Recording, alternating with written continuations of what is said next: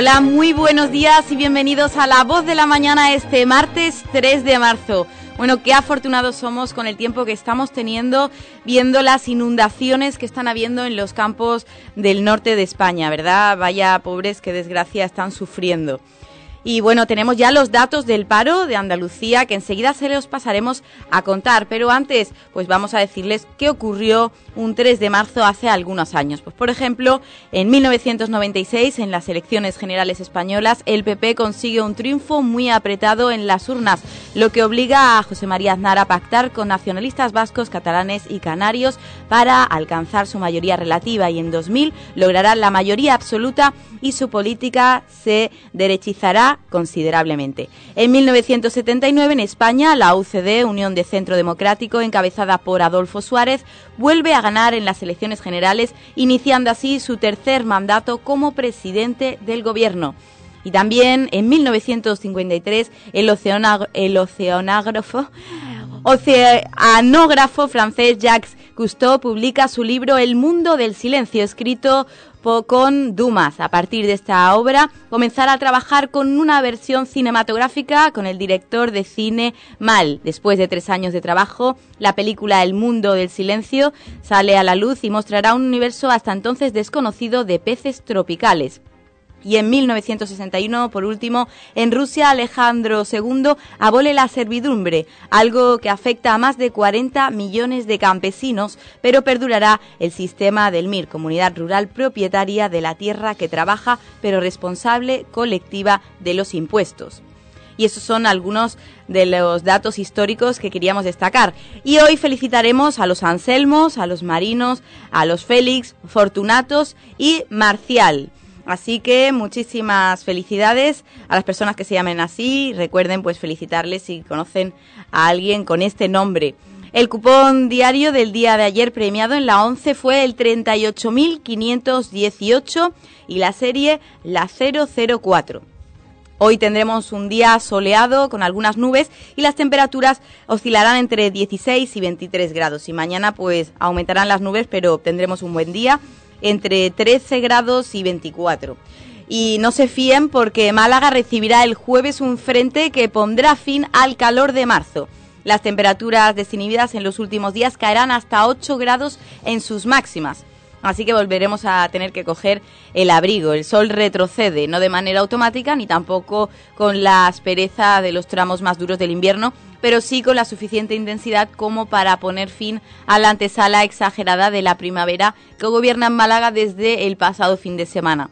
Según informó ayer la Agencia Estatal de Meteorología, la provincia agotará en las próximas 48 horas su idilio con las altas temperaturas que dejará hoy todavía las máximas en registros prácticamente extemporáneos, por encima incluso de los 24 grados. La llegada de un frente frío que está previsto que haga su aparición por la Costa del Sol el jueves hará resbalar de nuevo los termómetros que regresarán tras la caída a valores más consustanciales a la estadística de marzo. De acuerdo con José María Sánchez, responsable del Centro Meteorológico de Málaga, el descenso podría superar los 8 grados con respecto a hoy, de manera que el tope volverá a fijarse cerca de los 15. Se trata de un repliegue que, sin embargo, no dejará paso a los últimos coletazos del invierno. En ese sentido, las expectativas son de consenso. La ola de frío de inicios de febrero está totalmente superada y aunque haya bajadas de temperatura, en ningún caso se alcanzarán las mínimas de principios de año. La primavera se abre hueco, si bien con paso atrás a la vista el de este jueves que podría venir acompañado de precipitaciones. El frente, de cualquier modo, no tardará en dispersarse. Para el fin de semana se espera una nueva subida que podría dejar las máximas cercanas a los 20 grados y además bajo un cielo despejado similar al del pasado sábado. Mientras el frío comienza a extender lentamente su insuficiencia en la península, la provincia continúa bendecida por un clima extraordinariamente generoso para los turistas y los viandantes.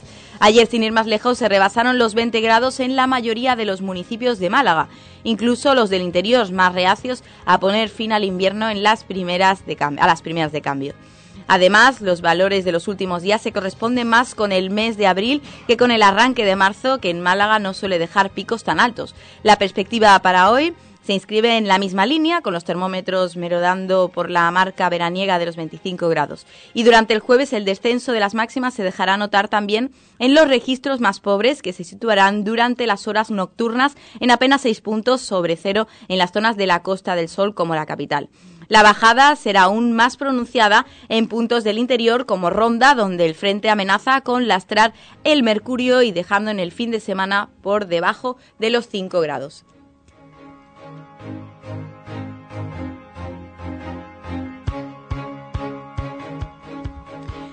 Y como les anunciamos, ya tenemos los datos del paro. Mientras en España el paro baja en 13.000 personas, en Andalucía sube en 2.121 personas durante el mes de febrero.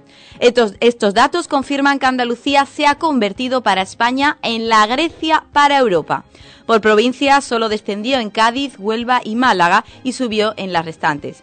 El número de desempleados registrados en los servicios públicos de empleo en Andalucía aumentó en febrero en 2.121 personas, un 0,2%, hasta contabilizar un total de 1.039.837 personas paradas, según los datos publicados hoy por el Ministerio de Empleo.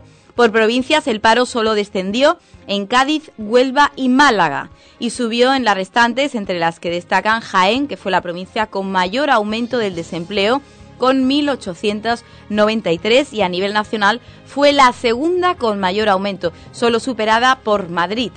A nivel nacional, el paro bajó en febrero en 13.538 personas hasta un total de 4.512.153, el mayor descenso en un segundo mes del año desde 2001 y en comparación con febrero de 2014 el desempleo descendió en Andalucía en 29.557 personas, un 2,76%.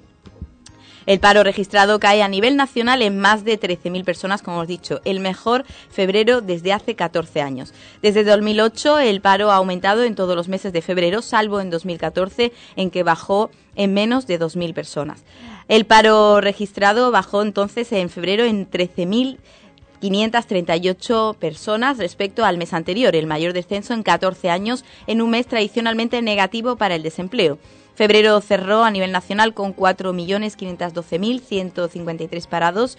Por otro lado, la Seguridad Social ganó casi 96.909 afiliados en febrero, su mejor dato desde 2007, según ha informado este martes el Ministerio de Empleo y Seguridad Social. El ministro de Hacienda, Cristóbal Montoro, valoró este martes que mm, los datos del paro de febrero refrendan además que estamos en la senda correcta, ha dicho. En una entrevista en Antena 3 recogida por Servimedia, el ministro indicó que los datos vienen a significar que en España hay una recuperación económica y que lo más positivo es que se está traduciendo en nuevas oportunidades de empleo.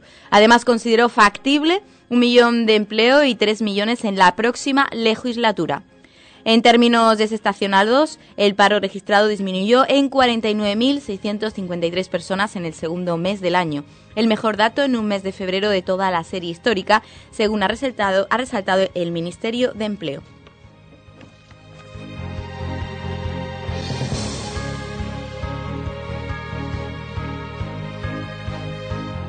Y en otro orden de cosas, atentos a todos los padres que tienen niños pequeños pendientes de escolarizar, porque ya está abierto el plazo de escolarización para el próximo curso. El proceso para la presentación de solicitudes estará abierto todo el mes de marzo. El proceso Así eh, mm, está hasta el 31 de marzo abierto. Las solicitudes podrán presentarse hasta ese día y las novedades del proceso podrán seguirse con una nueva aplicación para el móvil. Andalucía abrió el pasado domingo 1 de marzo el proceso de escolarización para el próximo curso 2015-2016 en la red de centros públicos y concertados con los que cuenta la comunidad. Se trata de un proceso abierto tanto a los alumnos que solicitan plaza por primera vez en un centro escolar como a aquellos que deseen cambiar de colegio siempre que la matrícula sea para los niveles correspondientes a segundo ciclo de educación infantil, primaria, educación especial, secundaria o bachillerato. Además, si tienen alguna duda pueden informarse en el siguiente teléfono 900 848 000. Lo repito, 900 848 000 o también en la web www.juntaandalucía.es barra educación barra escolarización. Lo repito, www.juntaandalucía.es barra educación barra escolarización. Así pues, entre los días 1 y 31 de marzo, ambos inclusives, deberán presentar sus solicitudes los alumnos que se incorporen por primera vez al sistema y los que cambien de centro. Por su parte, los centros educativos publicarán la relación de puestos escolares vacantes, así como la información con las direcciones catastrales comprendidas en sus zonas de influencia y limítrofes. Cuando la oferta de plazas coincida o sea superior a la demandada, los solicitantes serán admitidos y solo en aquellos casos donde se pueda atender toda la demanda se procederá a la baremación, es decir, al sorteo. Toda la información sobre el proceso de escolarización puede seguirse en los propios centros educativos a través de Internet o con una nueva aplicación para el móvil que este año ha sido mejorada y desde donde se podrán consultar gestiones relacionadas con los centros o los baremos. Los centros harán pública la relación con los solicitantes antes del 16 de abril y a partir de entonces habrá 10 días, 10 días para alegaciones. En caso de sorteo, este será el 14 de mayo y las listas definitivas saldrán el 19 de mayo. Por último, la matriculación en el centro escolar asignado será entre el 1 y el 8 de junio.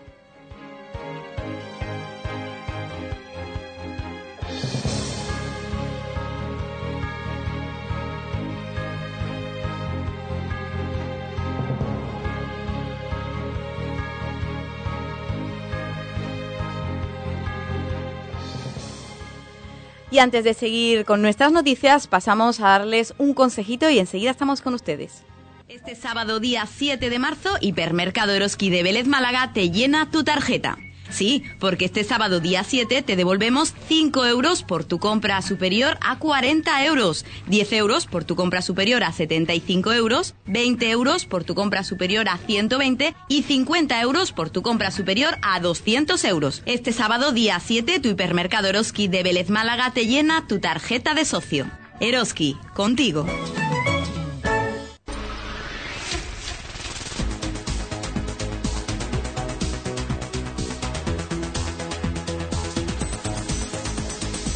Y continuamos eh, explicándole algunas noticias sucedidas, como por ejemplo la operación EDU.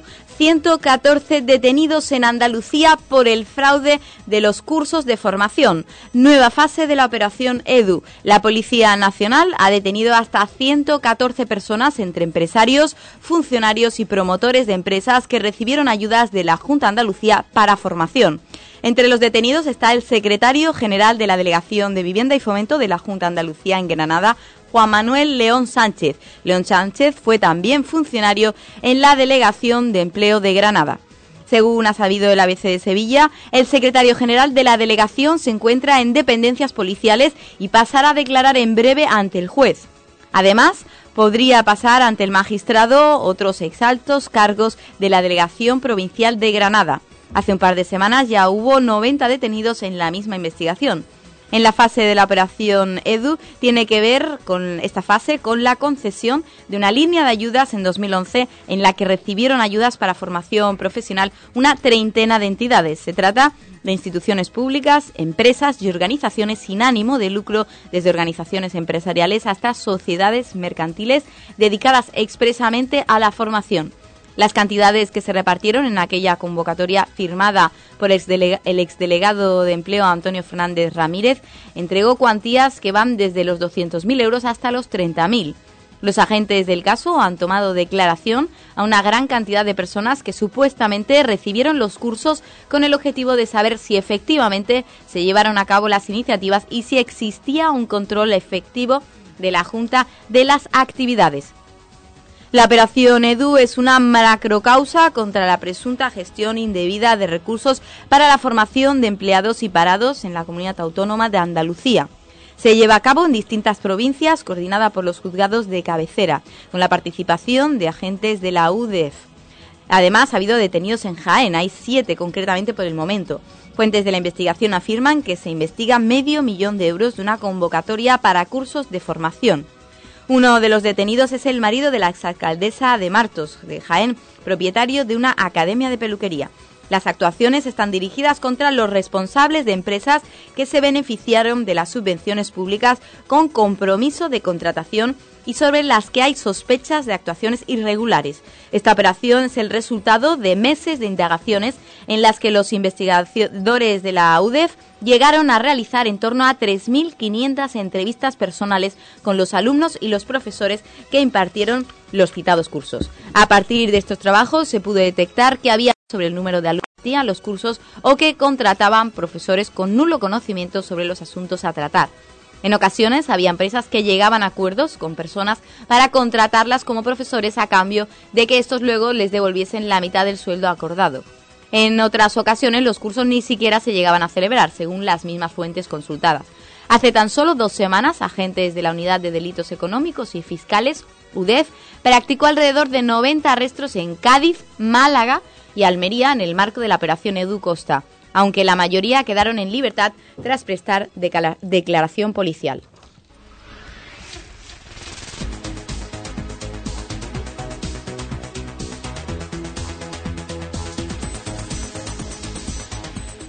Y hablando de policía, la Policía Nacional detiene en Málaga a cinco jóvenes por comprar teléfonos móviles de alta gama utilizando para su pago aplazado nóminas falsas.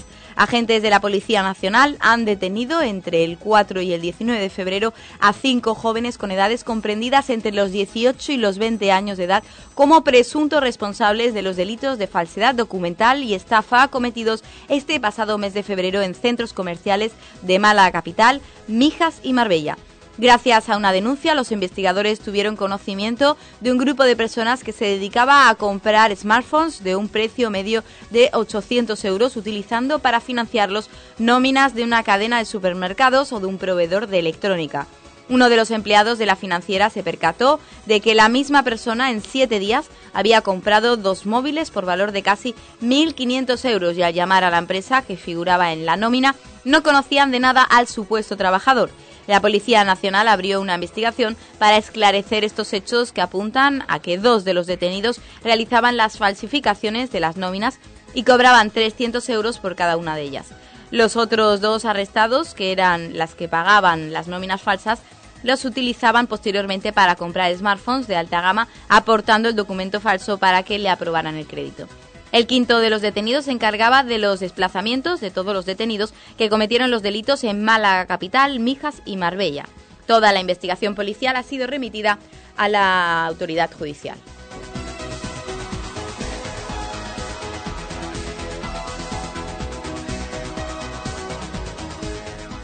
Y vamos ahora a hablar de gastronomía de aquí de Vélez Málaga, porque el chef Diego Gallegos y el humorista Manu Sánchez protagonizan las terceras jornadas del ajo bacalao y la cocina de cuaresma. El chef revelación de la última edición de Madrid Fusión, Diego Gallegos, y el humorista Manu Sánchez serán el pregonero y padrino de honor respectivamente de la celebración de la tercera edición de las jornadas gastronómicas del ajo bacalao de Vélez Málaga y la cocina de Cuaresma, un evento que servirá para promocionar y difundir la gastronomía beleña a través de una receta exclusiva del municipio como es el ajo bacalao. El concejal de Cultura y Patrimonio, José Antonio Fortes, la concejala de Empresa y Empleo, eh, y además Lourdes Piña y la edil de Turismo Rocío Ruiz, el jefe de estudios de la Escuela de Hostelería Castillo del Marqués, Antonio Garrido y el director del IES María Zambrano, Manuel Pérez, han informado sobre las actividades que se han organizado en torno a este plato genuinamente beleño, elaborado con pan, ajo, pimentón, aceite de oliva virgen extra, agua y bacalao, en las que colabora el programa cofinanciado con fondos FEDER, Iniciativa Urbana de toda la villa. Fortes ha destacado que el ajo bacalao es un producto exclusivo, singular y que identifica a Vélez Málaga de una manera única, por lo que puede ser un excelente instrumento de promoción. El acto central de estas jornadas tendrá lugar el próximo 14 de marzo en la iglesia de Santa María con la celebración a partir de las 12 del mediodía del Día del Ajo Bacalao con el pregón de Diego Gallegos y el nombramiento de Manu Sánchez como el padrino de honor. Asimismo, se entregarán los premios a la difusión del ajo bacalao a la agencia EFE y a la cadena SER. Piña ha indicado que a partir de la una y cuarto de la tarde la Plaza de la Constitución será escenario de una degustación gratuita de platos de cuaresma y varias actuaciones. El evento incluye también un concurso. En este sentido, se ha establecido un premio de 400 euros para el mejor plato de ajo bacalao y dos premios de 300 euros para la mejor elaboración gastronómica de cuaresma presentada por los restaurantes y por cofradías o colectivos. Tanto los restaurantes como las cofradías tendrán que entregar como máximo dos platos a la organización del evento y uno de ellos obligatoriamente ha de ser el ajo bacalao, ha dicho. Por su parte, la concejala de Turismo ha informado de que del 9 de marzo al 5 de abril se podrán degustar en un total de 40 restaurantes de Vélez Málaga, Torre del Mar, Benajarafe, Almayate y Caleta de Vélez menús de platos típicos de la cocina de Cuaresma. Asimismo, ha continuado el 13 de marzo, a las 10 de la mañana se celebrará una conferencia y una demostración práctica de elaboración de ajo bacalao en la Escuela de Hostelería del Castillo del Marqués del Valle de Niza, de Valle de Niza, así como talleres de elaboración para alumnos. Y en este sentido ofrecerá un día antes un almuerzo de cuaresma con los platos preparados por los alumnos. Por último, la concejala de Empresa y Empleo ha agradecido a los colaboradores de estas jornadas gastronómicas su implicación en la cita organizada por el Ayuntamiento colaboran Iniciativa Urbana de toda la villa, Cervezas Victoria, Sabor a Málaga, la Agrupación de Cofradías de Semana Santa de Blez Málaga, la Escuela de Hostelería del Castillo del Marqués, Lujo del Paladar y las asociaciones de comerciantes de Vélez Málaga, ACEP y el entorno de San Francisco. Y como Manu Sánchez también va a venir a Vélez Málaga para hacer su espectáculo, pues también eh, le haremos una entrevista aquí en la radio, concretamente el jueves por la mañana, sobre las 11 menos 10. Así que no se lo pierdan y estén atentos.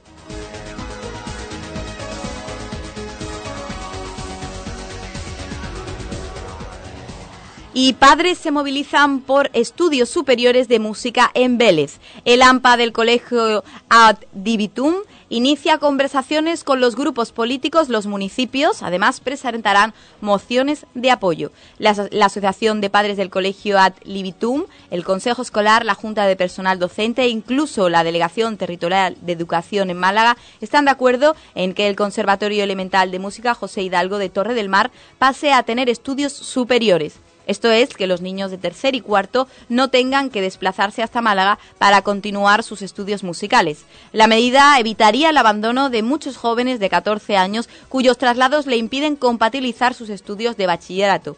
Además del gasto económico que supone a las familias recorrer semanalmente 160 kilómetros que separan ambas ciudades, un coste también estará, está cifrado en, por ejemplo, en más de mil euros anuales. Se trata de un desembolso económico importante al cabo del año.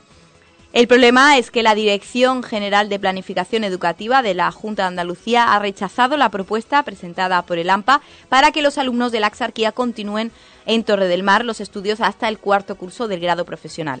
La negativa llega a pesar de que existe un informe favorable de la Junta de Personal Docente y del jefe de Planificación de Málaga sobre la propuesta de ad libitum. La delegada de Educación, Patricia Alba, también dio el visto bueno. El presidente del AMPA, Rafael Gutiérrez, comentó que la medida no tiene sentido ya que no conlleva ningún gasto adicional para la Administración autonómica. Se trataría de repartir nuevas horas entre los profesores que hay actualmente en la tenencia de alcaldía donde se dan las clases y sumar otros dos que se desplazasen desde Málaga. El objetivo es que los alumnos estén matriculados en la capital, que sigan sus clases en Torre del Mar. De otra forma, además, se pone en peligro la continuidad de los alumnos axárquicos como consecuencia de los traslados. Lo que queremos es evitar esos desplazamientos hasta que tengan 16 años y hayan decidido si optan por el bachillerato musical concentrado concentrando toda la docencia en las primeras horas o cualquier otra y relativa a su futuro profesional, comentó Gutiérrez, quien espera que la Junta reconsidere la postura. Tienen hasta marzo, que es cuando se lleva a cabo la planificación educativa para el curso 2015-2016. Por eso, han iniciado una ronda de conversaciones con los distintos grupos políticos de Vélez Málaga, cuyo Pleno ya aprobó una moción de apoyo instando a la Junta de Andalucía a que otorgue a Torre del Mar los estudios superiores. También se presentará en los distintos municipios axárquicos, ya que este centro dependiente de Málaga alberga a estudiantes de toda la comarca. Y tampoco descartan iniciar movilizaciones.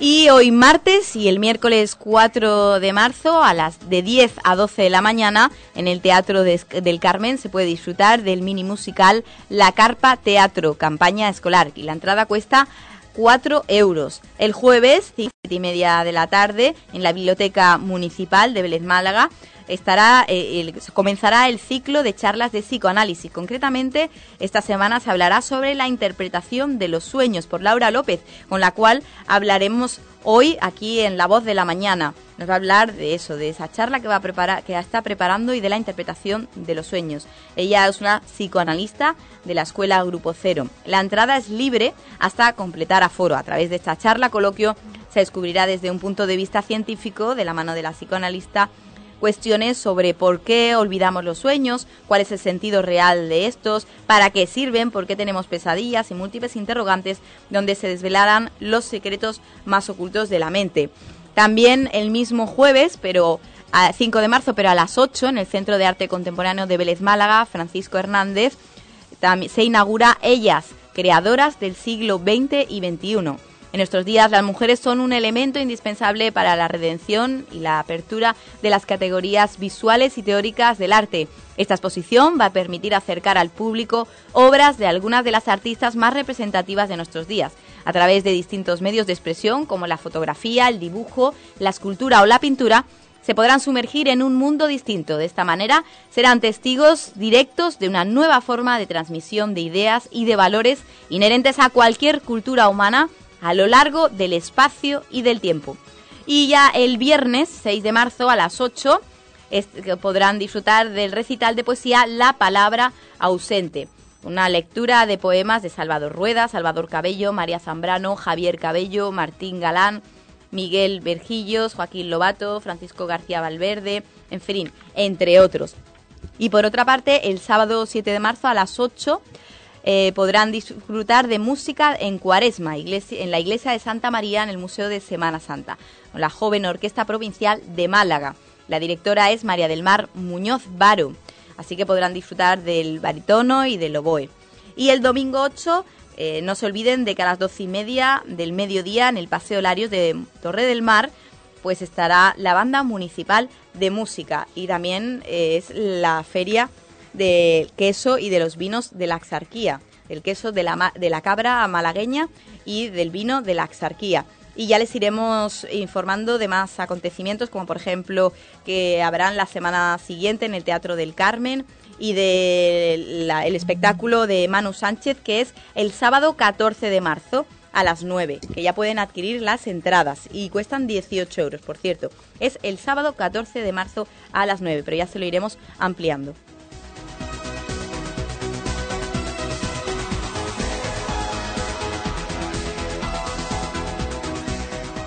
Y el Pleno del excelentísimo Ayuntamiento de Vélez Málaga, en el punto quinto del orden del día del 27 de febrero, ha aprobado por mayoría la concesión de la medalla de oro a la Virgen de las Angustias de Vélez Málaga. El hermano mayor, don Ignacio Cabello, en nombre de la cofradía, quiere manifestar públicamente su alegría y agradecimiento a la Corporación Municipal y al señor alcalde, don Francisco Delgado, por aprobar esta distinción para la sagrada, la sagrada titular. La concesión de esta medalla viene a culminar el trabajo realizado por la cofradía de Nuestra Señora de las Angustias que fue coronada canónicamente el pasado 14 de septiembre de 2014 por el obispo de la diócesis malagueña Jesús Catalá Ibáñez.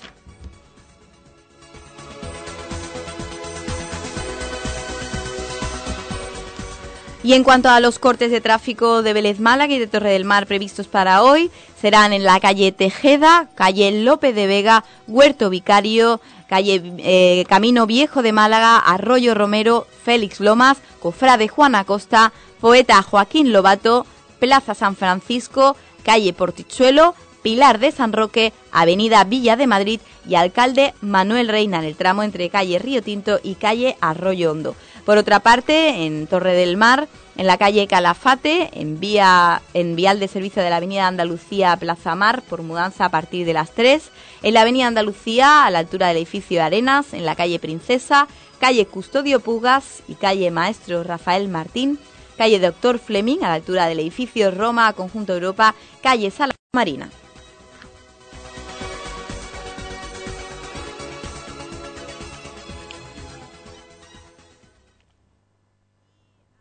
Quería yo mm, informarles de un acontecimiento que tendrá lugar el 20 de marzo y es que podremos disfrutar de un espectacular eclipse de sol. Ya se lo recordaremos también cuando se acerque la fecha. El 20 de marzo llegamos al final del invierno, ya que el día 21 de marzo es cuando comienza la primavera. Así que llegamos al invierno el día 20 de marzo en el hemisferio norte y lo hacemos con un bello fenómeno astronómico, un eclipse de sol que será visible como parcial desde España. Además, en este mes tendrá lugar el cambio de horario de verano, que como es habitual y de acuerdo con las directrices europeas se realiza en la madrugada del último domingo de marzo a las 2 de la madrugada mm, del domingo 29 deberemos adelantar todos nuestros relojes para ponerlos a las 3. El día 29 será, por tanto, especialmente corto, pues tendrá oficialmente 11 horas. La primavera del hemisferio boreal comienza el viernes 20 de marzo a las 12 menos cuarto de la noche, hora peninsular, a las 11 menos cuarto de la noche en Canarias. Naturalmente, en ese mismo momento comenzará el otoño en el hemisferio austral. Esta estación durará 92 días y 18 horas y finalizará el 21 de junio con la entrada del verano en el norte y del invierno en el sur. En los equinoccios, el día tiene una duración aproximadamente igual a la de la noche, 12 horas. Entonces los dos polos de la Tierra están en la misma distancia del Sol y solo una mitad exacta de la Tierra está iluminada, solo ella.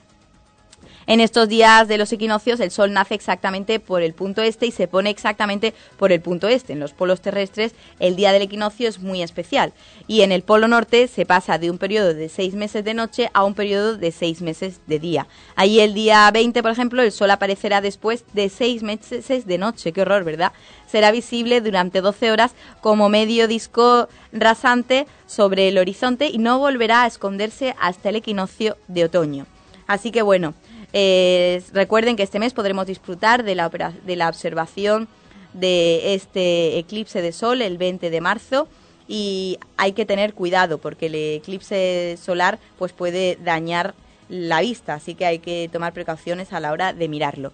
Y ahora nosotros hacemos una breve pausa y enseguida estamos con todos ustedes mientras esperamos a los invitados. Ahora volvemos usted Radio Vélez, la voz de la axarquía, en el 99.2 de su dial de la frecuencia modulada. Radio Vélez. Donde tú eres lo primero. Trops, la mayor organización de productores de frutas y hortalizas, asesora, planifica y comercializa la totalidad de la producción de todos sus socios. Ya somos cerca de 2.000 asociados. Agricultor, ¿te unes a nosotros?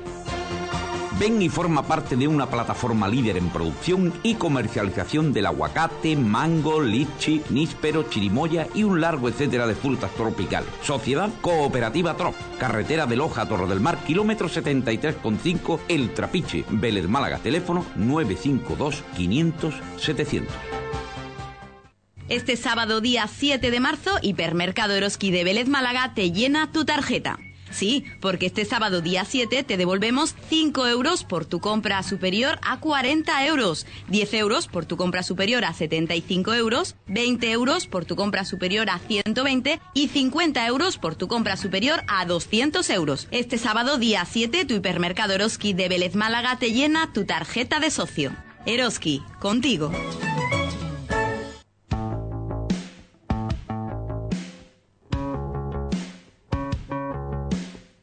De las cubiertas y la impermeabilización es Big Bang Chicano. Prepara tus cubiertas para recibir las lluvias de este invierno. La cadena de tiendas de bricolaje y la construcción de los profesionales con los precios más bajos. En cuestión también de estufas, mejor que vengas y te sorprendas. Nuestra calidad y precios no tienen competencia. Este otoño, tu hogar bien protegido y calentito con los productos de Big Mac Chicano nos encontrará en Avenida Juan Carlos I, detrás del centro comercial El Ingenio. Teléfono 952 54 40 00. Ya sabes, este invierno calentito y bien protegido con Big Mac Chicano. Talleres Bustillo presenta el nuevo Mitsubishi ASX por tan solo 17.000 euros. Nuevo Mitsubishi ASX Ven y sorpréndete. Talleres Bustillo, concesionario oficial Mitsubishi para toda la comarca de la Axarquía. Visítenos en Avenida Juan Carlos I, número 10 de Vélez Málaga. Teléfono 952 50 14 50. He vuelto. Se acabó este descansito. Con motivo de la Semana Cultural, el barrio vuelve el 25 de abril al campo de fútbol Juan Manuel Azúaga de Torre del Mar. No podemos decirte dónde dejaste el sombrero, pero sí que puedes conseguir las entradas en www.malagaentradas.com. Es una información del excelentísimo Ayuntamiento de Vélez, Málaga. Buenas noches, bienvenido. Gracias porque ¿Está pensando en realizar una reforma en su casa o local comercial? ¿Tiene un local en bruto y necesita acondicionarlo para su apertura? La solución a sus necesidades la tiene en Construnova. Construnova le ofrece una actuación integral para la reforma o acondicionamiento de su casa o local. Albañilería, fontanería, electricidad, pladur, pintura, cierres y acristalamiento. Todo lo que necesita con solo una empresa. Pídanos presupuesto sin compromiso. Oferta de primavera, reforma integral de su vivienda o local comercial por tan solo 9.900 euros. Infórmese en el teléfono 664 460-982.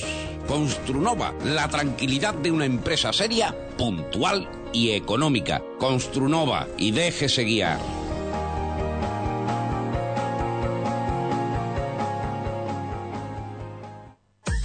Bogar Sarquía, el comercio con los mejores precios en electrodomésticos, te ayuda a superar la cuesta de febrero. Y quiero recordarte que sigue ofreciéndote los mejores precios anticrisis. Frigoríficos, lavadoras, secadoras, lavavajillas, hornos, vitrocerámicas, hornillas, un sinfín de electrodomésticos nuevos de primeras marcas y además otros con pequeños defectos estéticos a precios sin competencia.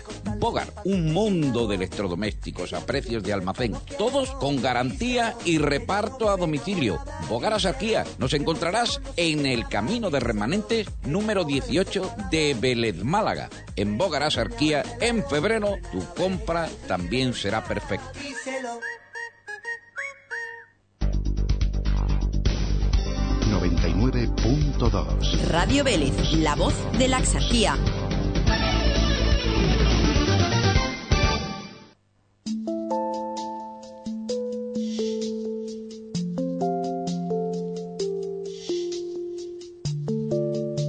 Ya estamos aquí de vuelta con todos ustedes cuando son las 11 menos cuarto pasadas de la mañana. Según mi reloj, seguimos en La Voz de la Mañana, en Radio Vélez, La Voz de la Axarquía, en el 99.2 de su cadena dial de FM. Y ahora, como les anunciábamos, pues vamos a hablar con Laura López, que es psicoanalista y que se va a encargar de dar un ciclo de charlas en la Biblioteca Municipal de Vélez Málaga. La primera será el jueves 5 de marzo, este jueves, a las siete y media de la tarde y será sobre la interpretación de los sueños. Y para hablarnos de esto, pues hemos conectado con ella. Hola, muy buenas, Laura. Hola, buenas, ¿qué tal? ¿Qué tal? ¿Cómo estás? Muy bien, muy contenta. Pues yo me alegro y bueno, es un mundo un poquito ambiguo, ¿verdad?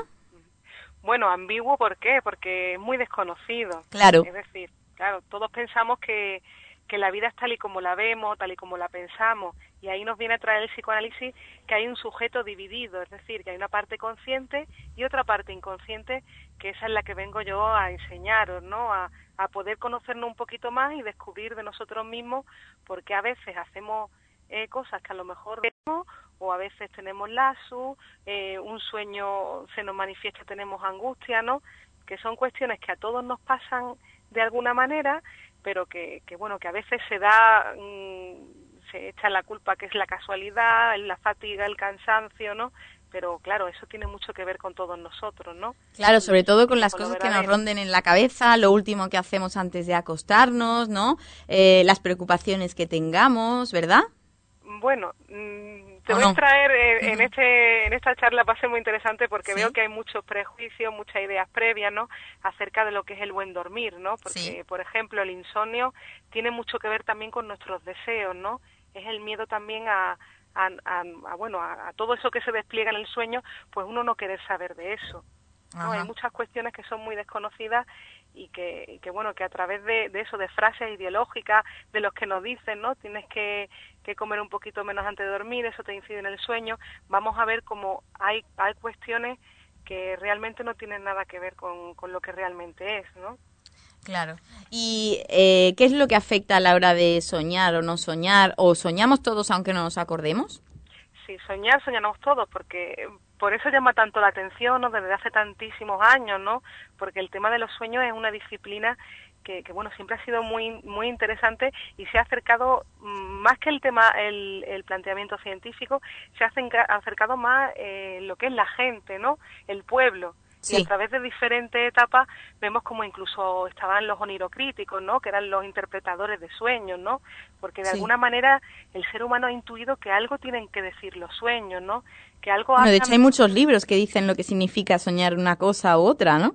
Sí, hay muchos libros, pero eh, el psicoanálisis, que es una disciplina científica, es el único que nos ha traído la ciencia, ¿no? Y nos ha descubierto su verdadero significado a través de esta ciencia. Es decir, uh -huh. el psicoanálisis es la ciencia del lenguaje sí. y ha descubierto que el mecanismo psíquico está sujeto a las leyes del lenguaje y ahí el, en su obra Sigmund Freud, en la obra de la interpretación de los sueños, que fue en el 1900, fue cuando se descubrió el concepto de inconsciente uh -huh. y a partir de ahí descubrió que tenemos el mismo aparato psíquico, los mismos mecanismos, tanto los sanos como los enfermos, ¿no? Sí. Uh -huh. Y, por ejemplo, mm, cuando tenemos pesadillas, ¿por qué sucede? Claro, las pesadillas también es una manifestación de alguna angustia que siente el individuo, ¿no? La persona y que a través de, de, de los sueños, ¿no? También se despliega. Por eso despertamos, ¿no? Pero yo creo que, que estas cuestiones de las de por qué, por qué, por qué soñamos, ¿no? Al fin y al cabo, por qué se nos olvidan los sueños, son temas que vamos a ir desplegando muy muy detenidamente en lo que es la conferencia, ¿no? Porque claro, todos tenemos ejemplos, todos tenemos eh, sueños que, que a lo mejor se nos repiten, no entendemos por qué a veces nos acordamos, otras veces no, ¿no? Y esos pequeños elementos eh, vamos a poder hablar de ellos distendidamente. Ahora que has citado que has citado a Freud, él decía que a lo largo de la historia hubo tres grandes humillaciones, ¿no? El descubrimiento de Galileo, que no somos el centro del universo, el descubrimiento de Darwin, que no somos la corona de la creación, y su propio descubrimiento de que no controlamos nuestra propia mente, ¿no? Uy, qué bien, Silvia, me ha sorprendido, ¿eh? No. Porque sí que es cierto que, que por eso a veces el psicoanálisis es una ciencia tan rechazada, por eso mismo que plantean, ¿no? Porque ha supuesto una herida narcisista para la persona. Es decir, el psicoanálisis nos viene a decir que tú no eres dueño y señor de tu propia casa, sí. que tú no puedes controlar ciertos aspectos de, de tu psiquismo, ¿no? Claro. Que hay veces que llegas a lugares que tú no comprendes, hay cosas que tú no puedes controlar y que te llegan incluso a enfermar, ¿no? Uh -huh. O a producir una vida que tú no deseas, ¿no? Y esa es la gran herida que nos ha supuesto, el, el pretender explicarnos el psiquismo humano apartándonos de la razón, ¿no? Sí. Porque, y esto yo creo que lo vamos a ver muy bien a través de, de por ejemplo, el trastorno obsesivo compulsivo, ¿no? Es el trastorno, todo el mundo podemos ver a través de cierto ejemplo en el cine, ¿no? Como la película de Mejor Imposible, ¿no? Sí. Una persona que cuenta las baldosas, que se lava las manos Uy, una sí. y otra vez. Qué agobio. ¿no? claro, es algo que se escapa a la razón, no es por sí. inteligencia, no le puedes razonar a esa persona. ¿Por qué? Porque te está hablando de los síntomas de algo que le ocurre a esa persona, de un conflicto que tiene entre su parte consciente y su inconsciente, ¿no? Sí, es decir, lo que llamamos también manías, ¿verdad? Eh, sí, es eh, la manía, claro, es que es todo esto llevado a la normalidad, porque todos somos un poco obsesivos, todos somos un poquito neuróticos, todos somos un poquito histéricos, ¿no? Mm. En el sentido de que mm, son elementos que pertenecen a, a la normalidad. Lo que pasa es que en el obsesivo está un poquito más intensificado, ¿no? Que ese mecanismo existe en el sano, pero en el, en el, en el enfermo, digamos, en, en el que tienes ese ¿Sí? trastorno está así, ¿no? Está un poquito más intensificado y, y eso lavarse la mano es un disfraz, es algo que no se puede razonar, pero que el psicoanálisis viene a interpretarte. Uh -huh. Porque claro, es como los sueños, ¿no? Sí. Los sueños tienen un sentido, los síntomas tienen un sentido, pero después de ser interpretados por el psicoanálisis. Uh -huh. Es como una frase que tú no puedes pronunciar, una un, un, choque moral que tienes ahí y que a través de ese disfraz es como tú la puedes manifestar, es como una solución que tienes a ese conflicto, ¿no? Claro, pero ¿por qué olvidamos eh, lo que soñamos a veces? Sí, a veces tenemos, no. Claro, hay que tener en cuenta que, que bueno, que, en el ser humano existe la censura, ¿no? Que, bueno, a nivel un poco mayor, ¿no? Podemos decir que, incluso en, los tiempos, en, diferentes épocas en, a lo largo de la historia, ¿no? Ha habido épocas en las que ha, bueno, ha funcionado la censura, ¿no? Es decir, hay, hay palabras que a lo mejor no se podían decir, hay frases que no se podían pronunciar, ideas que estaban muy restringidas, ¿no? Pues en el ser humano a pequeña escala también existe eso hay deseos que yo no me puedo hacer cargo porque para mí suponen un choque muy fuerte a mi moral, ¿no? A mi forma de pensarme como persona, ¿no? Pero esos deseos están ahí, esa, esos odios, ese celo, ¿no? E, eso están ahí en juego siempre y hay una censura que me impide que salgan a la luz pero que a través de los sueños se va a desplegar todo eso, ¿no? Claro. Y mm, la gente cree en que hay una parte de la ciencia que mm, ha interpretado que si sueñas con tal cosa significa tal otra, o hay desconfianza bueno, la gente cree muchísimas cosas, ¿no? Pero claro, yo por eso, por eso creo que es muy importante desde mi profesión, ¿no? El poder dar, es una persona muy, bueno, en la escuela, ¿no? En la escuela Grupo Cero, de la que soy psicoanalista, pues somos personas que, que bueno, que, que, pensamos que la cultura tiene que ser llevada a todos los lugares, ¿no? Y, y la dimensión que tiene esta ciencia, ¿no? Cómo nos ha trastocado en todos los campos de lo humano, ¿no? El arte, la cultura, ¿no? El pensamiento, es algo que, que bueno, que la gente tiene que conocer, ¿no? Que uno tiene que formar parte de, ese entramado de la cultura para que gente que a lo mejor tiene preguntas, tiene dudas acerca de cuestiones que le pasan con sus relaciones, con su vida cotidiana, con su psiquismo, con su bienestar, ¿no? Puedan llegar esas respuestas.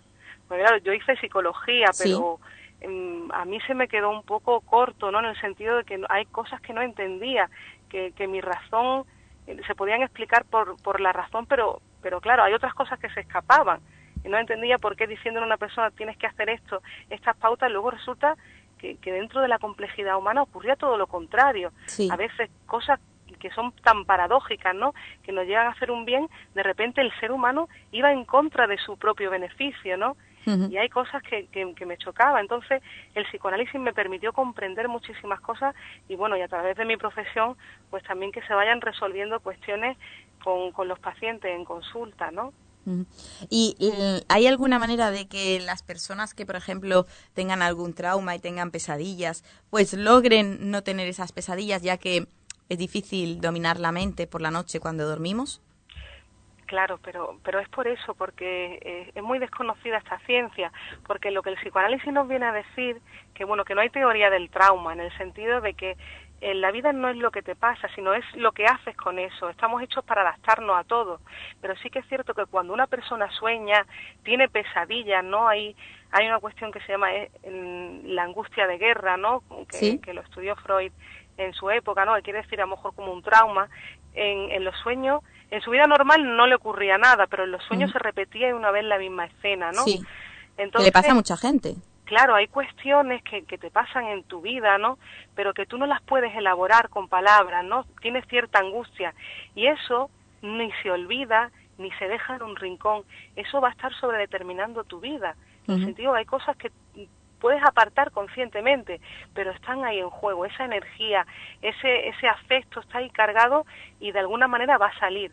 O puede salir a través de los sueños, puede salir a través de los síntomas, ¿no? Que es una complejidad que, que, bueno que el psicoanalista viene a interpretarte y hacer de eso otra cosa, porque en cuanto tú pones en palabras eso y te da la posibilidad en la transferencia de una interpretación de algo que acontece que te desligue de eso y que pueda ser otra cosa, ahí es cuando tú resuelves esa cuestión y no necesitas eh, que se repita el sueño, que enfermes con esa cuestión y desligarla de, de bueno de eso en lo que estás atrapado, ¿no? De ese laberinto. Eh, se dice también que los sueños nacen de una o más situaciones desagradables que el sujeto es incapaz de dominar, ¿no? O de elaborar normalmente, ¿no? Y a las que denomina situaciones traumáticas, como tú has dicho. Entonces se trata de que si superamos ese trauma, ya no lo pasaremos mal por la noche las personas que tengan pesadillas, ¿no?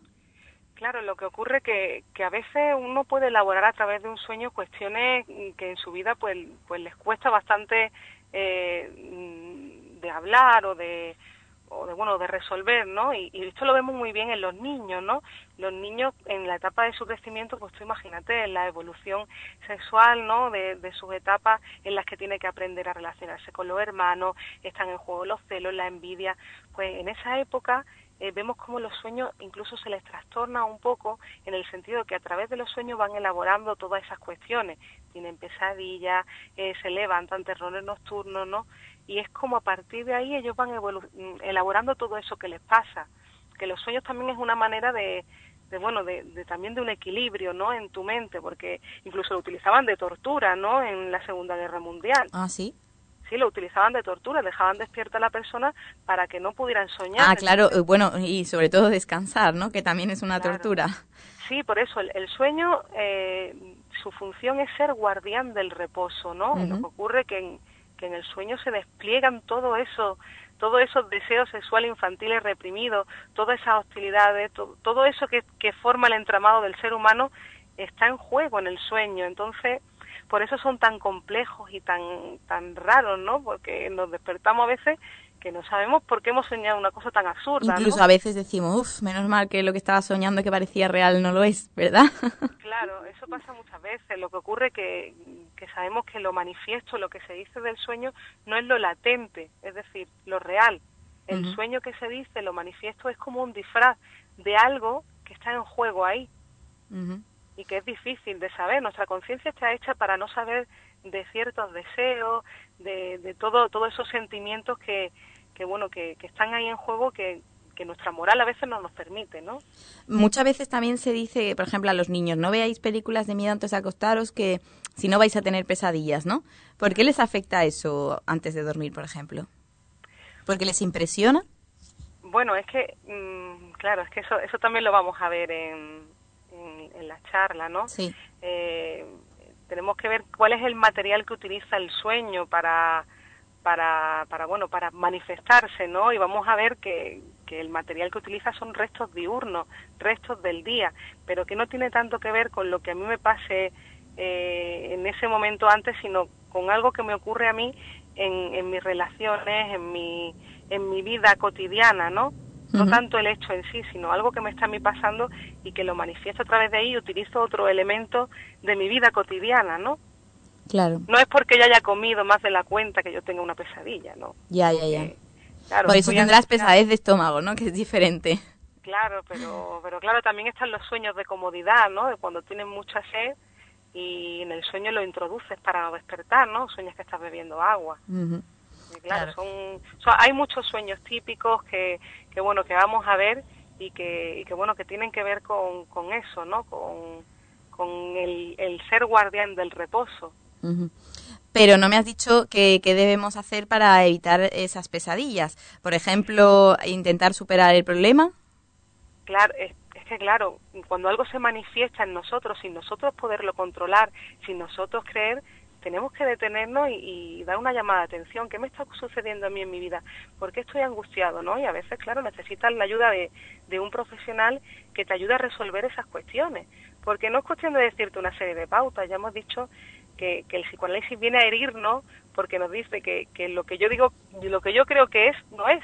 Es decir, no por decirte come menos, duerme en una determinada postura, eh, tienes que descansar eh, antes de dormir, tienes que, que, bueno, que, que, leer, ¿no? Que son una serie de pautas que hemos visto que no sirven, porque si no, si fuera tan fácil, habría gente que, que, bueno, que no padecería de insomnio, de pesadillas, ¿no? Es decir, hay algo que está pulsando ahí más, más que lo que creemos que nos determina hay alguna cuestión psíquica que está ahí en juego y que se manifiesta a través del sueño. Entonces, si no resolvemos eso, por mucha mm, somnífero que nos tomemos, ¿no? Sí. No lo vamos a resolver. Eh, vamos a incluso a, taparnos la boca, ¿no? No vamos a descansar lo suficiente, porque en el sueño se manifiesta todo nuestro entramado psíquico. Y claro, si yo no, no puedo soñar, quiere decir que algo me está ocurriendo a mí, ¿no? No que viene de fuera, sino que hay algo en mí que, hay determinados deseos que yo no quiero saber de ellos. Entonces, a través del sueño es como podemos ver nuestro grado también de salud, ¿no? Y en la antigüedad, pues muchas veces se, se hablaba de los sueños como un pronóstico de lo que va a suceder, ¿no? En algunas tribus, ¿no? Claro, eso es algo que se ha intuido muy bien, ¿no? En el sentido que, que Freud descubre que el sueño es como una realización de deseos en presente, ¿no? Si lo vemos cuando soñamos, eh, se nos aparece en forma de imágenes, ¿no? Y de, y de hechos que estamos haciendo en ese momento. Entonces, en ese sentido, eh, sí que se creía que era un pronóstico, pero claro, es como los sueños de los niños, ¿no? Cuando tú a un niño le prohíbes que, que coma gominola, por la noche seguramente lo verás mm, que sueña como comiendo gominola, Pobrecito. Eh, claro, pero, pero claro, en el adulto la censura es mucho más fuerte, ¿no? Porque está mucho más reprimido por esa moral, por esa educación, ¿no? Y los sueños son mucho más extraños, mucho más absurdos, pero los niños se ven muy bien esa singularidad, ¿no? Ese, ese, ese, ese bueno, esa prohibición que, que se manifiesta, ¿no? A través del sueño. Hay mm, muchos libros acerca de la interpretación de los sueños y a mí me gustaría que me recomendaras alguno. Uy, yo te, yo te recomiendo mm, el libro de la interpretación de los sueños de Freud, porque ahí es donde se va a desplegar toda, todo ese entramado, toda la teoría, ¿no? Y nos va a decir, porque claro, hay, hay libros de interpretación de los sueños, pero están basados más en símbolos. Sí. Es decir, que te dice que tal símbolo significa tal cosa. Sí. Pero eso es falso, porque eh, para el ser humano estamos habitados en el lenguaje, es decir, no una misma palabra va a significar lo mismo para ti que para mí, ¿no? A lo mejor yo te digo la palabra Margarita y a ti te puede suscitar a tu tía o a mí a una casa de campo, ¿no? Que es que es la complejidad del lenguaje. Hay que tener en cuenta que la interpretación de los sueños eh, Freud lo trae a, a, bueno la ciencia porque eh, a través de en la consulta los pacientes cuando hablaban en la asociación libre es decir hablaban todo lo que se le ocurría lo decían en voz alta incluían los sueños ¿por qué? Porque es una manifestación de ese inconsciente ¿no? y es a través de ahí, de ahí como él descubrió que los síntomas y los sueños están sujetos por las mismas leyes que son las del lenguaje. Sí. Pero esa fue la genialidad que descubrió no a través de los sueños pudo descubrir el mecanismo psíquico, que todos tenemos los mismos mecanismos, tanto los sanos como los enfermos. Pero lo que tú me has dicho de los símbolos, entonces que cada uno los interpreta de una manera, entonces los libros mm, no son 100% fiables, ¿no? De lo que significa haber soñado con tal cosa, ¿no? No, porque hay que escuchar lo que lo que esa persona te dice, ¿no? Es decir, que eh, una persona puede hablar de un sueño de una determinada manera mm, o puede decir ciertos símbolos, pero luego tiene que estar esa escucha, es decir, eh, el, el, hablante o el, o el, soñante, ¿no? Tiene mucho que ver con esos símbolos que está diciendo. Eh, un mismo símbolo puede significar para una persona una cosa sí, lo para que tú has dicho, por ejemplo, de Margarita, pero, por ejemplo, eh, habrá algunas premisas generales, ¿no? Aquí tengo yo, por ejemplo, que soñar con un abeto indica que tenemos o tendremos un amigo sincero que no debemos descuidar, pero también se considera que el sueño nos indica de la necesidad de poner más energía en nuestros asuntos cotidianos si queremos que crezcan adecuadamente sin, eh, a ver, si la intervención de la persona que está hablando es imposible de, interpretarlo, ¿no? Si no, no sabes qué le está pasando. O sea, que no hay premisas generales, ¿no? No hay premisas Para que tú me digas, yo tenía ilusión en... dime. Mira, por ejemplo, abeto puede significar también a veto, veto de vetar, ¿no? Que, que no, pero digo que, que sueñes con un árbol no se sabe mm, lo que significa el árbol para esa persona, pero sí que hay ciertos símbolos, como por ejemplo los objetos puntiagudos, ¿no? Como las pistolas, eh, o luego los joyeros, que tienen que ver con algo sexual, ¿no? Que hay, hay ciertos símbolos que más o menos se pueden eh, hacer un poquito más generales, pero luego digo que en cada persona es diferente, ¿no? En cada persona habla algo distinto de, de eso que dice, ¿no? Ya, ya, es un mundo complejísimo y supongo que amplísimo también, ¿no? Sí, es muy complejo y, muy amplio por eso, porque tiene que ver con, bueno, con el imaginario de cada persona, ¿no? Cada persona es tan diferente una a la otra. Eh, pueden, cada persona puede estar inmersa en ciertas frases, otras personas en otras, ¿no? Que va a depender un poco de esa complejidad, de ese imaginario que cada persona está habitado, ¿no? Del lenguaje. Y, a ver, háblame algo también que vas a hacer especial hincapié en la charla mm, vas a hablar de por qué olvidamos los sueños, que ya lo hemos comentado, cuál es el sentido real, eh, para qué sirven, por qué tenemos pesadillas, por ejemplo, para qué sirven los sueños, para hacernos eso, como tú has dicho, un llamamiento de atención, de que analicemos cómo estamos aceptando o llevando tal o cual tema en nuestra vida. Bueno, los sueños están para ser soñados, ¿no? Son los que nos guardan el reposo, que, podamos descansar. Esa es la única función del sueño, porque luego la interpretación... Sí, pero si tienes una pesadilla, mucho no descansas, ¿eh? Claro, mucho no descansa, pero, pero por eso, porque uno tiene que saber eso, incluir ese elemento de, de saber que los sueños no nos vienen de fuera, no nos viene alguien a dar un mensaje desde el más allá, o es algo impuesto, mágico, fantástico, ¿no? Sino que es es una creación propia, es, es, un, es un pensamiento más, ¿no? En el sentido que habla de nosotros. Y claro, si uno se da cuenta que en sus sueños son, eh, están llenos de pesadillas, ¿no? Pues la pesadilla no viene a, traernos la angustia, sino que esa persona ya estaba angustiada de antes. Entonces algo le pasa en su vida cotidiana que a través de los sueños lo despliega. Vale, entonces en la, en la charla no vas a hablar de soñar con tal significa tal, porque como has dicho que todo depende de las personas, ¿no? Claro, todo depende de, cada persona, ¿no? De, de, lo que le ocurre en su vida, de cómo piensa las cosas, de lo que significa cada palabra para ella, ¿no? Entonces la interpretación es posible, pero claro, tiene que ser en consulta, porque cuando una persona viene a consulta, aparte de, de, bueno, de hablar de lo que se le ocurra, nos incluye los sueños. ¿Por qué? Porque hablan también de esa parte inconsciente, de esa parte que está ahí reprimida y que le está eh, haciendo llevar una vida pues, pues que a lo mejor no se siente bien o tiene una serie de síntomas, ¿no? Y eso también se despliega. Es una de las vías que, que nos llevan a, a, bueno, al, al inconsciente, ¿no?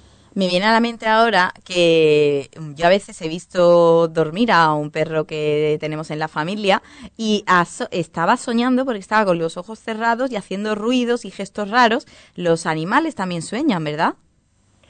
Los animales sí, descansan también. Lo que ocurre es que a veces las manifestaciones de, de los animales nosotros lo inferimos según lo que nosotros pensamos, según nuestro ser humano, ¿no? Sí pero más allá de eso nadie ha podido saber realmente eh, si los si los perros sueñan determinadas cuestiones o no, ¿no? Sabemos del ser humano, pero de los animales no sabemos. Lo podemos inferir a través de nosotros, pero el, el ser humano es el único que está habitado en el lenguaje, el único que, que, que, puede hacer uso del lenguaje para hablar de ciertas cuestiones, ¿no? Y todo está tocado por la palabra. Claro. En ese sentido, hay cuestiones que a nosotros nos pasan y a los animales no, porque, por ejemplo, las cuestiones genitales, ¿no? Los síntomas sexuales genitales, ¿no? Ocurren porque están tocados por la palabra, ¿no? Porque de alguna manera nos afectan ciertas cuestiones. Y, en, el, en, los animales pues no pasa, ¿no? Y en cuanto a las demás charlas que vas a dar, porque el jueves 5 de marzo es a las 7 y media en la biblioteca sobre la interpretación de los sueños, pero vas a dar dos charlas más. Eh, ¿Nos dices el título? Sí, eh, una es la sexualidad humana, que es el, el, jueves 14 de mayo también a las siete y media. Sí. Y otra es eh, psicoanálisis de la vida amorosa, que es el 2 de junio, que es martes a las siete y media de la tarde también. Ajá. O sea, que las otras dos no van a tener nada que ver, ¿no? bueno, son títulos diferentes, ¿no? Claro. ¿Tus charlas, las tres, a qué público han dirigido? A todo tipo de público. Supongo que para mayores de edad, claro. Bueno, no tiene por qué. Soñar soñamos todos. ¿no? digo por lo de la sexualidad y ese, los siguientes charlas. Bueno, claro, porque uno habla de sexualidad y cree que sexualidad es lo genital nada más y, la sexualidad humana es muy amplia. Ya, ya, ya. claro. Bueno, pues nada, recordaremos esas charlas futuras que vas a tener y nada, que asista muchísima gente el jueves 5 de marzo a las 7 y media en la biblioteca de Vélez Málaga. Muy bien. Muchas gracias, Laura. Que vengáis claro que sí. Gracias, Laura. Hasta luego. Un beso. Adiós. Y nosotros pues les vamos a dejar ahora con un tema musical mientras esperamos pues a don Antonio, el párroco de la iglesia de San José, también a Eva, su directora de la directora de Cáritas, Antonio Gutiérrez, que es el hermano mayor de la cofradía franciscana de Santísimo Cristo del Amor en su sagrado Descendimiento y María Santísima de la Caridad, que también es probable que venga y a lo mejor viene alguna persona más. Así que vamos a hablar hoy de muchas cosas todavía. No se vayan, sigan con nosotros. سكاية يوم دهت يوم سكاية أحسن ناس الحوف اللي حيومهم لبان حتى البحر بدا جبكي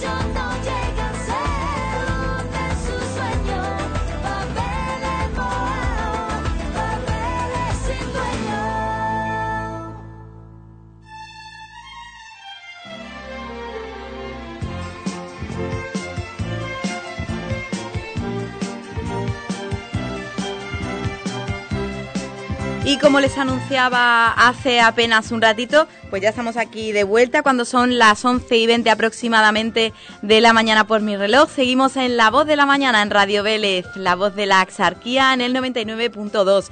Abrimos los micrófonos para que todos ustedes nos llamen en directo y participen, porque hoy va a estar con nosotros eh, Antonio Martín Gutiérrez, como hemos dicho, que tengo que tomar aire para leer este nombre tan largo, ¿eh? Hermano mayor de la Cofradía Franciscana del Santísimo Cristo del Amor en su sagrado descendimiento y María Santísima de la Caridad.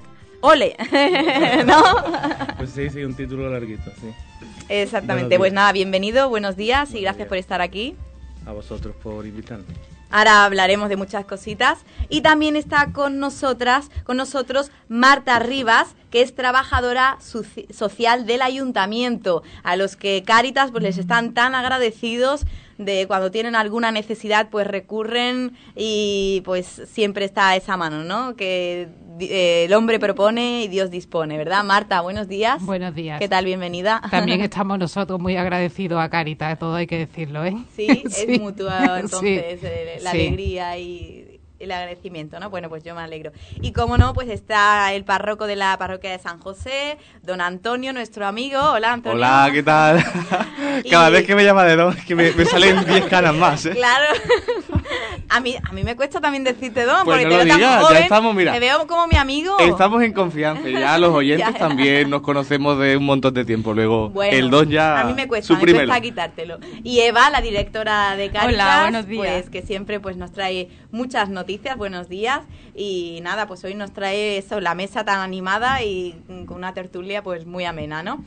Así que nada, ¿qué os parece si empezamos comentando las noticias que nos traéis todos los días? Que podéis eh, añadir cualquier comentario, Marta y Antonio, que es la primera vez que venís. Podéis añadir lo que queráis o lo que penséis.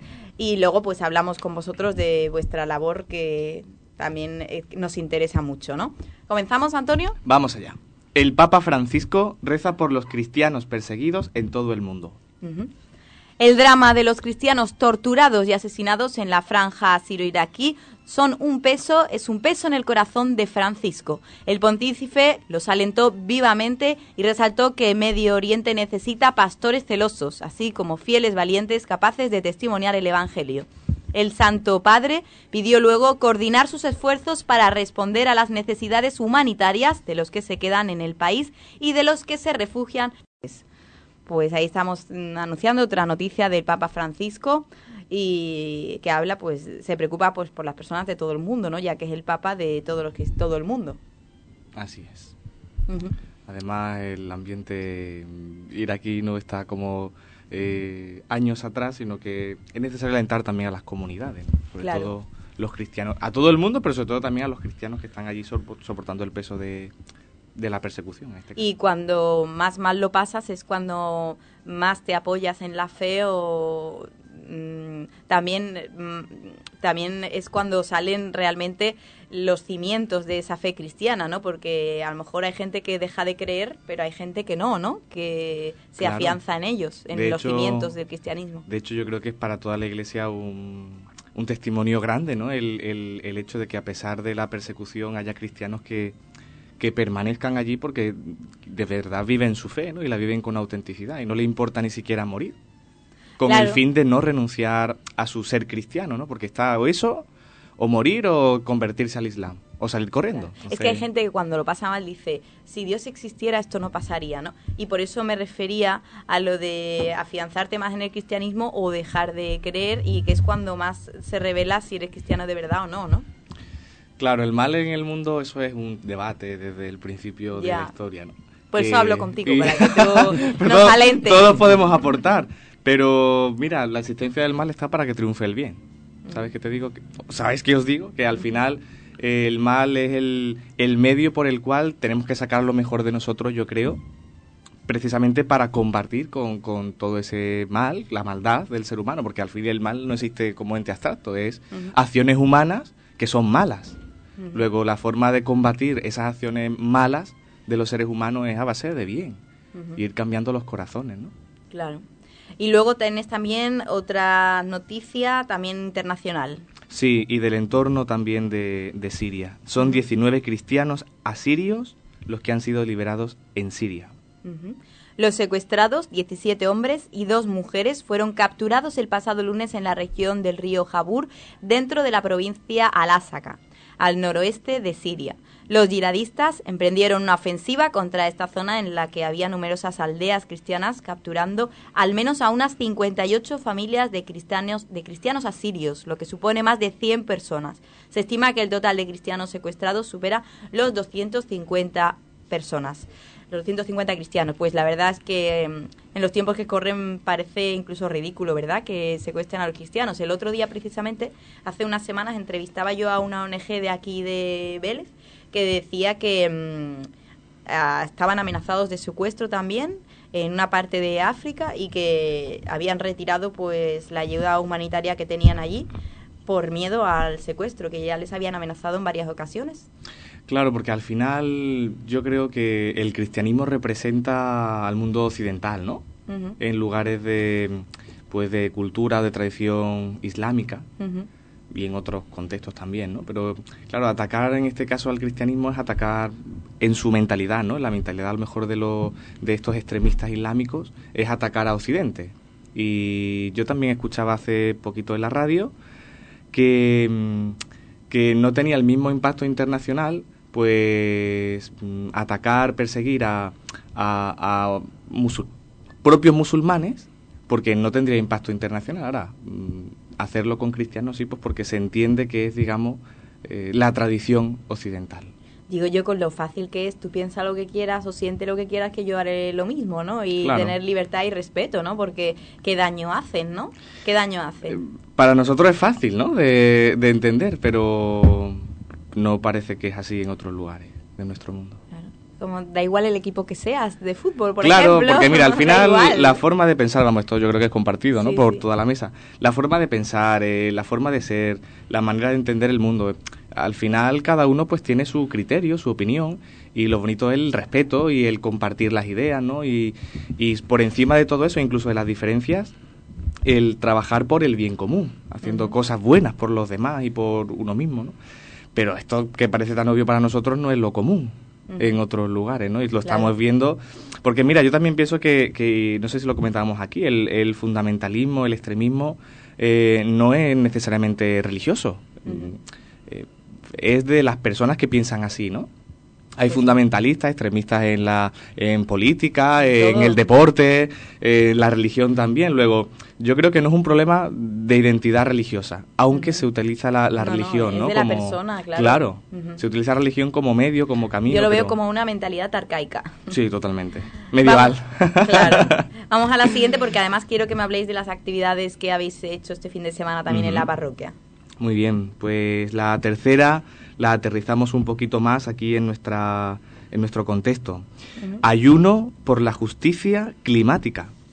El movimiento católico global por el clima está promoviendo en más de 40 países durante los 40 días de la cuaresma un ayuno por el clima. La jornada de ayuno en España será el 5 de marzo, esta semana. Los organizadores nos invitan a renovar nuestro vínculo con la creación y con nuestros hermanos y hermanas que en situación de pobreza están sufriendo los efectos del cambio climático. Y se pide a los líderes políticos que se comprometan en la lucha contra el incremento de la temperatura global del planeta. Sí. eh, los católicos le metemos mano a todo, ¿no? Ahí tenemos grupos en todos los ámbitos, eh, pero con el fin de con el fin de, de- de vivir nuestra fe eh, en los diferentes ambientes, ¿no? En los que podamos intervenir. Somos ciudadanos y, y por tanto yo creo que debemos estar mm, introducidos pues en todas aquellas realidades, sociedades, Que nos afecten a ámbitos, todos, claro. Y en este caso pues también en el clima. Y el ayuno en este caso pues sería el quitarnos de algo que pudiera pues pudiera contribuir a la contaminación, pudiera con- contribuir a, a, bueno, al a hacer algo en contra del, del ambiente o del clima, en este caso del cambio climático, ¿no? Ayunar de, pues no sé, pues si a lo mejor tiramos mucho papel a la basura orgánica, pues a lo mejor voy a ayunar de, de, de eso y me voy a esforzar por separar la basura y cada cosa con su contenedor, ¿no? O, o voy a ahorrar electricidad o el agua que uso para fregar, pues la voy a echar a las macetas y no la voy a tirar porque se pueden... Cosas de este tipo, ¿no?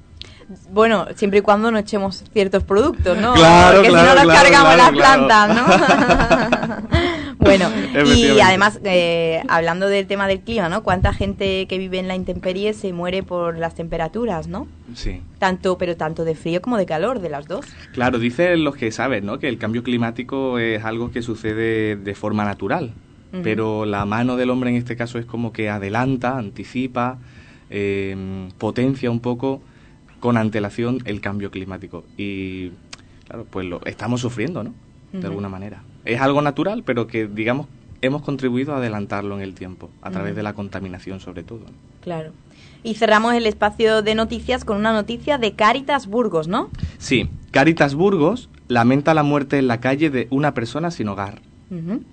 De origen rumano y 47 años, estaba sufriendo una enfermedad que unida a su condición de exclusión social por falta de empleo y recursos le abocaba a una situación de riesgo sociosanitario grave.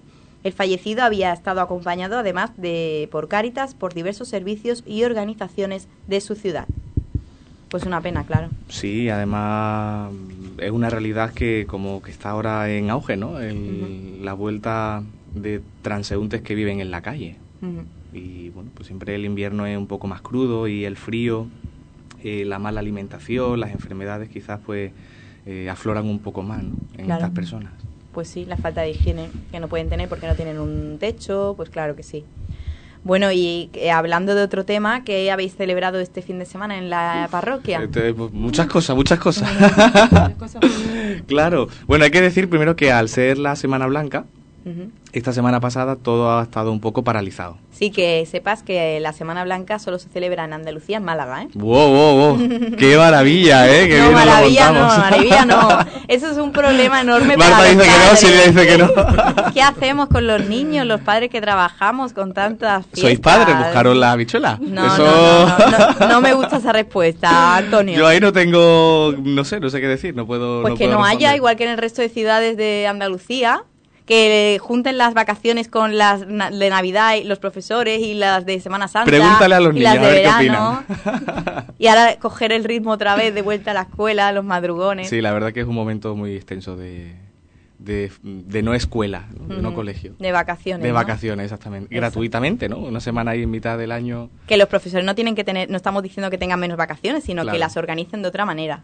Exactamente, pero todo bueno. es posible, todo es posible. En fin, eh, eso, que, que habéis organizado, un Via Crucis, ¿qué más? Mira, todos los viernes de cuaresma cel- celebramos un Via Crucis en la parroquia, es a las seis y media. Pero además ha coincidido en este fin de semana eh, que a nivel de Vélez Málaga, que también vive en la cuaresma en las otras parroquias, y también pues las cofradías y asociaciones, instituciones cristianas, pues también ha coincidido que se ha celebrado un Via Crucis. En este caso, el de, mm, a ver si lo digo, el del pobre, ¿no? Pobre y la Pobre y la Esperanza, que hizo un Via Crucis desde Santa María, también el viernes, desde Santa María hasta San Francisco. Y también, pues, Cáritas y el grupo de matrimonios de nuestra parroquia intervino con una estación en ese Via Crucis. En paralelo, pues nosotros tuvimos en la parroquia otro, otro Via Crucis, también el viernes. Además, ese mismo viernes, eh, la parroquia acogió un evento organizado por una página web que se llama Objetivo Pasión, Ah, que fomenta un poco la Semana Santa de Belén Málaga y Sí. todos los actos que organizan las cofradías. Entonces organizó una presentación de cartel en la parroquia e invitaron a dos bandas de música. Y, Y eh, hubo bien, mucha ¿eh? afluencia de gente. Hubo mucha afluencia de gente, sí, sí, sí. Y a nosotros yo creo que, que para nosotros es bueno a nivel parroquial, pues porque también se da a conocer la parroquia, ¿no? Eh, vender la marca, de alguna forma. y además eh, recordemos a nuestros radioyentes que tenéis un Facebook, que estáis muy modernizados. Claro, y que pueden y consultar Twitter. ahí todas las cosas. Anda. Estamos en proceso de, de continuar lo que ya había hecho Rafael, el anterior párroco, y darle una vuelta de tuerca más y potenciarlo, ¿no? E introducirnos con más intensidad en las redes sociales. Que es- también tenemos allí eh, feligresía, entonces hay que llegar también Claro. a esa parte. Bueno, pues vamos a hablar también a- con Marta Rivas Arjona eh, sobre exactamente en qué consiste el trabajo de una trabajadora social en el ayuntamiento, ¿no? Eh, porque hay gente que no lo sabe concretamente y abarcáis muchas cosas. Efectivamente, abarcamos muchísimas cosas. Eh, normalmente la gente viene y te pregunta por lo más peregrino, ¿no? Desde una ayuda, desde una dependencia, desde no tengo dinero para pagar el agua, mi hijo tiene una conducta ahora un poco rara con amistades, en fin, que te hacen miles de preguntas, ¿no? Entonces ya se va estudiando Claro. los casos y en función de eso pues intentamos mm, buscar una solución que evidentemente nunca es inmediata, ¿no? Eh, se hace un plan de intervención mm, a corto, medio, largo plazo y si nosotras como la trabajadora social es como al médico de cabecera, al médico Sí. de atención primaria, ¿no? Sí. Si hay algo que no puede resolver, eh, deriva a especialistas. ¿no? Que tenemos también allí programas de, de familia, programas especializados. Eh, se puede derivar si es mm, un problema de droga al Centro Comarcal de Drogodependencia. En fin, la demanda es eh, muy variada, Inmensa, claro. es muy variada y últimamente con la crisis económica pues ha aumentado muchísimo la demanda. Claro, y no todo, o sea, hay filtros que se pasan porque no todas las personas pueden ser atendidas. Mm, hay que cumplir una serie de requisitos. No todas las personas son atendidas en primer eh, No, no digo atendidas por vosotros, sino, por ejemplo, si llega alguien a pediros dinero, hay que cumplir una serie de requisitos. Por me supuesto, refiero, me refiero a eso. Sí, sí, por supuesto. Las personas para acceder a algún tipo de ayuda pues necesitan cumplir unos requisitos eh, familiares, económicos, por supuesto el estar empadronado en Belén Málaga, ¿no? Eso es lo primero, ¿no? Para acceder a las ayudas que tiene el ayuntamiento. Pero que eh, en general, en general, yo creo que las personas mm, obtienen respuesta mm, del ayuntamiento mm, y de los trabajadores sociales a corto medio plazo a corto medio plazo. Sí, que las personas que acuden son conscientes de que realmente mm, es uno de los pocos recursos a los que puede acudir, ¿no? Igual que a Cáritas. pienso que mm, los servicios sociales tradicionalmente eh, estaban para personas eh, en riesgo de exclusión social pero ese el concepto de riesgo de exclusión social actualmente es muy amplio es muy amplio porque cualquier persona con una situación normalizada hace hace años ahora están los dos los dos progenitores por ejemplo sin trabajo pues esas personas ya están en riesgo de exclusión social porque tienen Claro. unas deudas contraídas tienen una hipoteca tienen una serie de, de gastos problemas en ¿no? luz, en agua. Entonces, esas personas eh, que entendemos, no me, me malinterpretéis, normalizadas, les cuesta todavía bastante trabajo acudir a los servicios sociales para pedir algún tipo de ayuda, ¿no?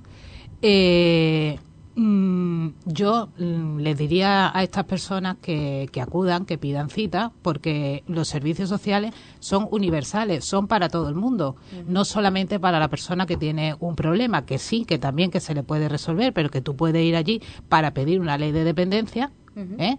Y puedes ser una persona perfectamente normal, Claro. tienes un, un recurso que es la ley de dependencia, pues lo pides, rellenas tu solicitud, se te hace la valoración y luego se te hace el plan individual de atención, ¿no?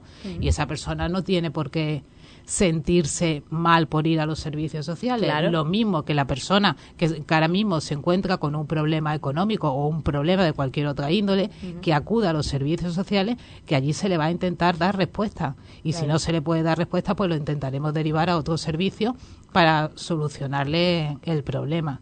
Pero que es importante que la gente se acerque a los servicios sociales, que los servicios sociales no son para excluidos, que los servicios sociales son para todo el mundo, para todo el mundo. ¿Y qué es lo que más atendéis dentro de todo el abanico que, de posibilidades que podéis atender? Pues últimamente, sobre todo, son demandas económicas. Ujú. Demandas económicas, sí. El ayuntamiento tiene mm, programas de ayuda económica familiar y programas de ayuda económica de emergencia y si reúnen los requisitos, pues mm, acceden a la ayuda. Que es eh, X dinero al mes, ¿no? Sí, Vale, que en este caso se da X dinero al mes y no se paga directamente un recibo de la luz o un recibo del agua, ¿no? directamente no se paga un recibo de la luz y un recibo de agua, entre otras cosas porque esas no están contempladas en nuestra ayuda. Claro. Pero claro, entendemos que la luz y el agua es algo básico. Eh, igual que tampoco se pagan impuestos municipales, porque no vamos a pagar con el ayuntamiento los impuestos municipales del, del propio Que por ayuntamiento. cierto, ayer anunciamos en este programa que el IBI lo ha bajado el Ayuntamiento de Vélez Málaga. Pues Así me que es una magnífica noticia. Una magnífica noticia. Y otra cosa, que las personas que estén, eh, que sean, que tengan algún tipo de grado de discapacidad, que sepan que pueden tener eh, descuento en el IBI y en el agua, que mucha gente no lo sabe. Claro. Entonces tienen que, Informarse, que ¿no? informarse. Otra de las cosas por lo que pueden venir a los servicios sociales. También una persona que tenga un- una discapacidad superior al 33%, que ya está considerada discapacitada, también tiene descuento en el IRPF. Eso también lo puedes pedir en los servicios sociales y Claro. puedes tener un montón de dinero. Que no hace falta que el concepto de servicios sociales excluidos, eso se tiene que borrar, porque Claro. los servicios sociales son universales y para todo el mundo. Eso es importante. Y que- abarca muchas cosas. Claro, abarca muchísimas cosas. Muchísimas. Hacéis una labor fundamental en la población y magnífica, desde luego. Y para eso tenéis que estar muy bien organizados. Claro. Y lo estamos. Ya, ya, por eso digo, felicito, felicito por ello, para que también explicaras eso, cuánta gente hay al frente de servicios sociales. Pues en este momento aproximadamente entre trabajadores sociales, psicólogos, educadores, mm, administrativos, conserjes, 50 más o menos. Fíjate, que son 50. unas En este momento 50, ¿eh? Ha habido momentos en que ha habido menos, pero que ahora mismo hay 50 con las personas que han entrado del empleo joven y eso sí, y de empleo de más de 30, menos de 30, ¿eh? unos 50 aproximadamente. Claro. Y igualmente cuando la persona ya supera esa situación de crisis, va y os lo informa, ¿no? Para ya no tener que Sí. necesitar ese importe económico mensual, ¿no?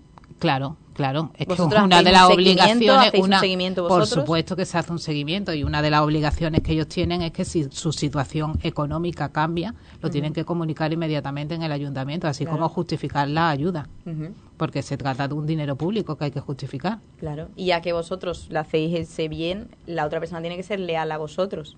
Por supuesto.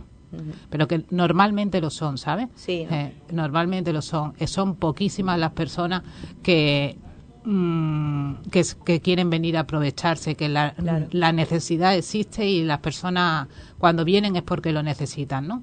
Claro. Hay un porcentaje de población mínimo que yo le llamo profesionales de la ayuda o de las subvenciones, pero que no que eso no es lo normal. Eso no es lo normal. Claro. Y Eva, ¿quieres destacar algo de lo que habéis necesitado de servicios sociales del ayuntamiento últimamente? ¿Algún dato? Per- del micro. perdona no un momento, antes, antes quería Sí. comentarte.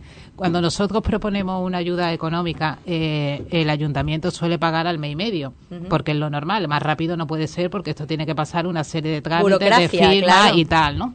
Entonces, nos encontramos en situaciones que son muy, muy urgentes, ¿no? ¿Qué pasa? Que ahí está Caritas, que nos adelanta el dinero y luego nosotros le pagamos a, a Caritas.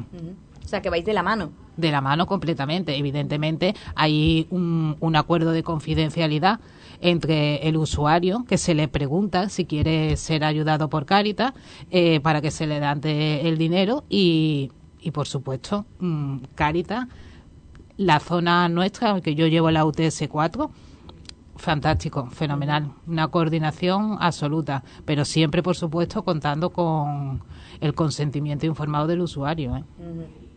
Claro. Bueno, Eva, ¿y qué me dices de lo que te he preguntado?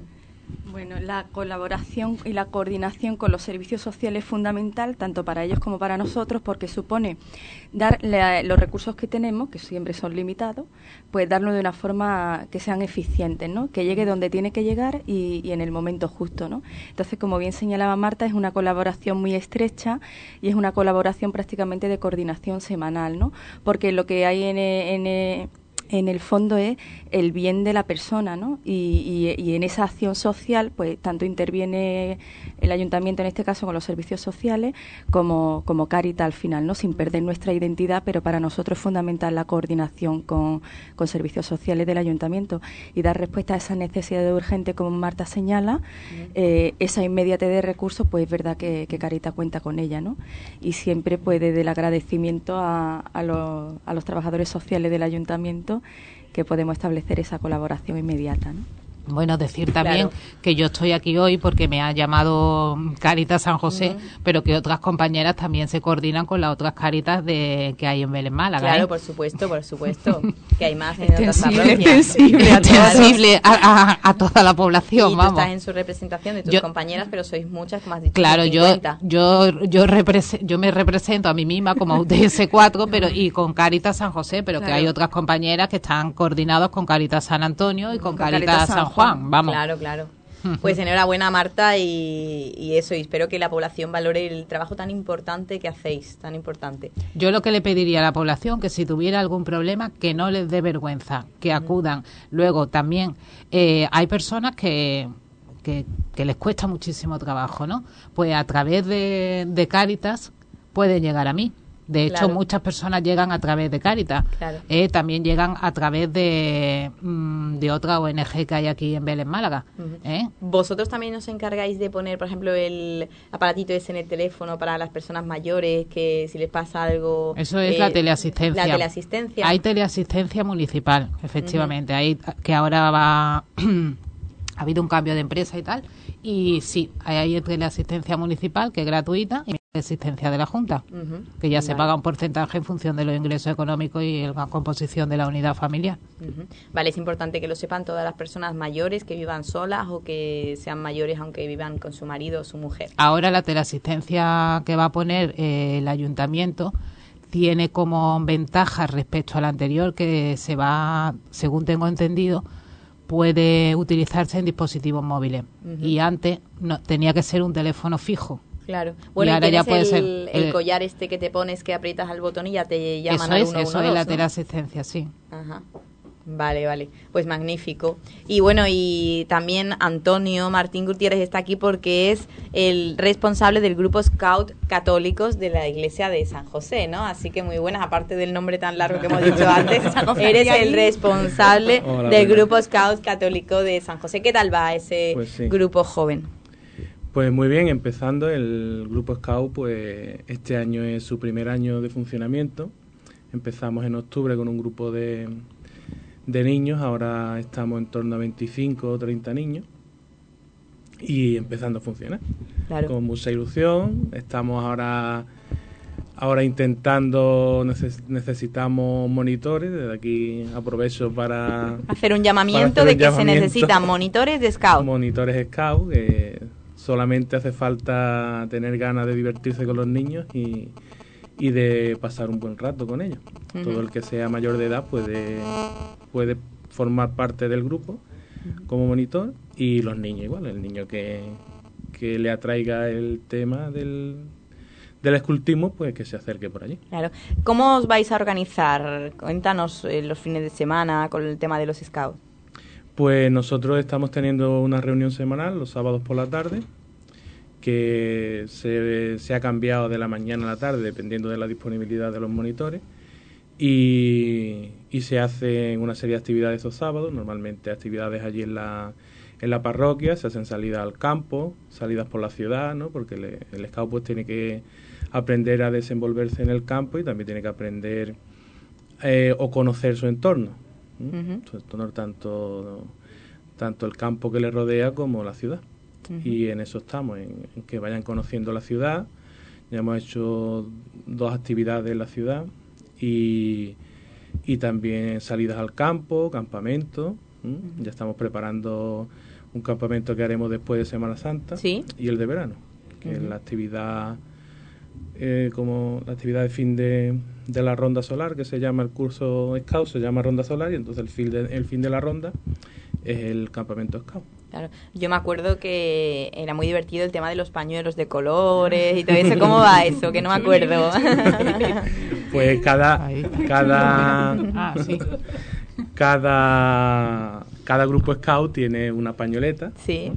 que es la que lo identifica con unos colores determinados. El- la nuestra tiene es mm, con el fondo color tierra eh, o arena, Sí. un color así dorado. Sí. Eh, y tiene un, un vivo en color verde y otro en azul. Ajá. ¿no? El Color- color, tierra, pues porque Sí, era el sí. color de la parroquia, ¿no? La parroquia, el color que la que le identifica ese color. Y después el verde porque es la bandera de Vélez también. ¿no? Vélez, la bandera es verde. Y azul, pues por la cercanía de la, del mar también. Claro, exactamente. También haréis cosas en la playa, ¿no? Sí, sí, también tenemos previsto hacer alguna actividad en la playa. Actividades Sí, y eso, ¿no? Que también se presta la zona a ello, Mm, ¿no? sí. ¿Y de fin de semana hacéis excursiones? Sí, sí. Eso lo- ahora se hacen excursiones de sábado, el día completo, y algunas que son sábado y domingo. ¿Y qué niños pueden participar? ¿De qué edad a qué Pues edad? a partir de 7 años. ¿Siete años? De 7 hasta... años hasta 99. Vámonos a los qué bien, qué bien. Porque el programa no me admite poner 100. Oye, pues qué, qué buenos recuerdos, ¿no? Trae hablar de los scouts, ¿no? De cuando éramos más jóvenes y eso. Sí, sí, claro.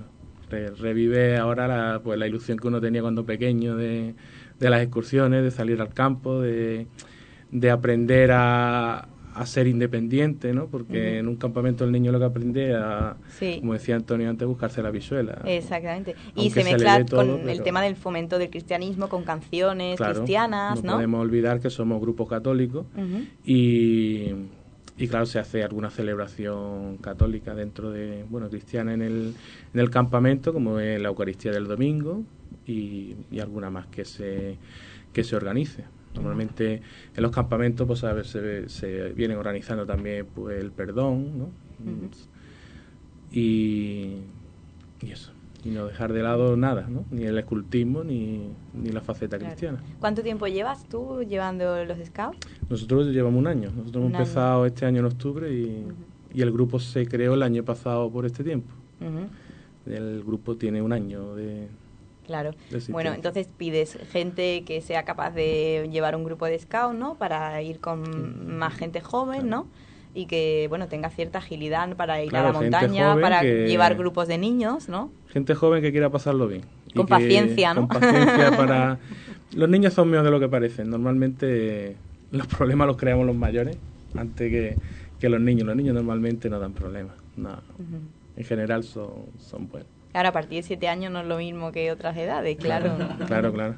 Ahora la mayoría son pequeñitos, de 7 a 11, 12 años. Entonces es muy divertido. Entonces, ¿el balance que haces cuál es? Bueno, ¿no? Bueno, ahora muy positivo. En el, en el arranque nuestro objetivo era tener un grupo de al menos 15 niños, así, tenemos 25, así.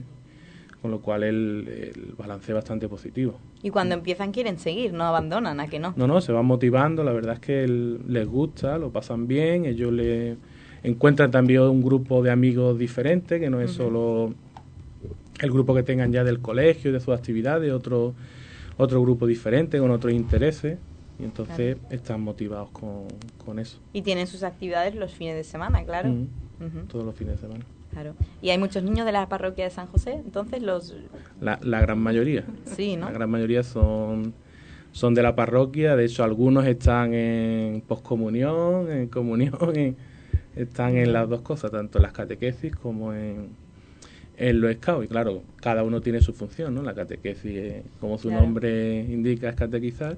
Y, y los scouts, pues la formación scout. Claro. Que lo, y, eh, quien va a los scouts, eso tiene algún coste, ¿no? Porque tiene unos gastos. Sí, tenemos una cuota mensual de 10 euros. Ujú, Como que es simbólico. que no es grande, hemos intentado ajustarnos lo máximo, también pensando en que sa- haciendo el mínimo gasto, intentamos hacer los talleres, pues se hacen algunos talleres para que para fomentar las habilidades de, de los niños y que los talleres tengan el mínimo coste.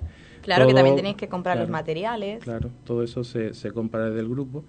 Todo eso para intentar que después el campamento de verano, que es el coste mayor, pues se lo puedan permitir todos, ¿no? Claro. Una forma de una parte del campamento pues se va pagando durante el curso. Pues está muy bien pensado. Ujú. Y 10 euros al mes, pues fíjate, por cuatro sábados que tiene dividido entre Sí, cuatro sábados lo- no es nada, dos euros y medio lo- casi. mm, se lo pueden O permitir. menos, o sea, bueno. Siempre suspendí las matemáticas. bueno, pues me ha encantado esta tertulia. ¿eh? ¿Que ¿Queréis opinar algo acerca de la Semana Santa de, de Vélez, ya que estamos aquí mm, en esta Bueno. mesa y que estamos en cuaresma y que no queda nada? Bueno, yo como hermano mayor, pues también de la Cofradía de la Caridad, que, que llevo siendo hermano mayor- desde hace, este es mi octavo año, Ujú. ¿m? ya termino mi ciclo.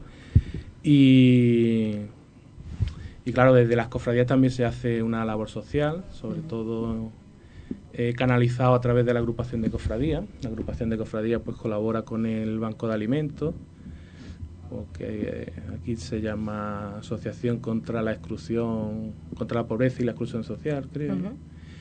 Eh, que paga el alquiler de- del local en el que están. También tenemos una pequeña aportación económica al comedor social de Maú. Ah, Eh, después las cofradías cada una pues tiene su, su bolsa de caridad o su, su parte del presupuesto destinada a estos fines. Yo puedo hablar de mi cofradía, mi cofradía ronda el 10%, del día al 15% de, los de los ingresos, lo fijamos así por tener un criterio, ¿no? porque es muy difícil saber si estás haciendo, ¿no? todo lo que hagas es poco, ¿no? claro. pero también tienes que poner un límite. Hay que entender que la cofradía, el fin principal de la cofradía es el culto, el culto tanto interno como externo de sus sagrados titulares y la promoción de la devoción al- a, a Jesucristo y a la Virgen. Y, y entonces, claro, tú no puedes tampoco dejar de lado tu, tu función para hacer otra, que aunque tengamos que cumplirla como cristianos, ¿no? Pero no puedes olvidar tu fin principal, ¿no? Que es el, el culto. Claro. Y, y en eso vamos andando. Bueno, pues nada, y que, que, a ver, vosotros que trabajáis en cofradías miráis mucho el cielo de Semana Santa, ¿qué tiempo dan? Te, te ha encontrado el hermano mayor que no lo mira. bueno, todavía queda no- mucho, pero ya hay me- mucha gente que lo ha mirado. Sí, sí, a mí están todo el día diciéndome, uno me dice que va a llover y el de al lado que no va No a me llover. digas, Sí, hay, hay están. rumores de que a lo mejor llueve. Pero que así están siempre, eso es todos los años. Yo no Ujú. sé si es verdad. Porque es verdad que no me preocupo porque... Falta mucho y puede cambiar. Sí, a mí que llueva o no llueva me, me, me da igual porque el trabajo que tengo que hacer es el mismo. ¿no? Hombre, pero no es lo mismo que salgan los tronos a que no salgan, ¿no? Pero el trabajo tienes que hacerlo igual. Ya. Después cuando llegue el Viernes Santo a la hora de salir, que puedes salir, sale, que no, pues a desmontar y a irte. No, hombre, pero la ilusión de verlo en las calles, ¿no? Tus tronos. Sí, pero como te he dicho antes, la, la, la- el fin de la cofradía no es solo salir en Semana Santa. Se, hacen, se hacen muchas actividades durante el año, muchos cultos. Entonces es una actividad más. Si, si, tú, si tú lo ves como la, el único fin de la cofradía, pues si llueve y no ha salido, pues te, te sientes fracasado. Hombre, se ve mucha gente llorando en la tele cuando no salen Claro, claro, no, hombre, sí, sentimiento da. Yo, yo que soy de, yo, yo que soy de lágrimas fácil lloraré el día que me pase, no sé si me pasará. Pero, pero es verdad, es verdad que, que se pasa mal. Pero personalmente yo me lo tomo así, como tienes que... Claro que sí. El trabajo que tienes que hacer es el mismo, entonces Claro. hazlo con ilusión. pa- Por supuesto. Porque si vas pensando que va a salir, entonces ¿qué va a hacer? Es verdad. Bueno, pues ahí queda ese llamamiento, que se necesitan monitores para los scouts. ¿Eh? Sí, sí. Que Y se pongan en contacto conmigo con la iglesia de San José. Y horquilleros para la cofradía, yo pido esto. que lleve para la cofradía también, ¿no? Y Marta ha hecho un llamamiento de que toda la persona que necesite algo que se acerque a servicios sociales, que no tiene por qué ser una necesidad de un tipo u otro, que hay muchos servicios. Efectivamente. Así que nadie que no se avergüencen, que es un servicio para la ciudadanía, en- que es para todos. Y que, bueno, que está para utilizarlo, ¿no?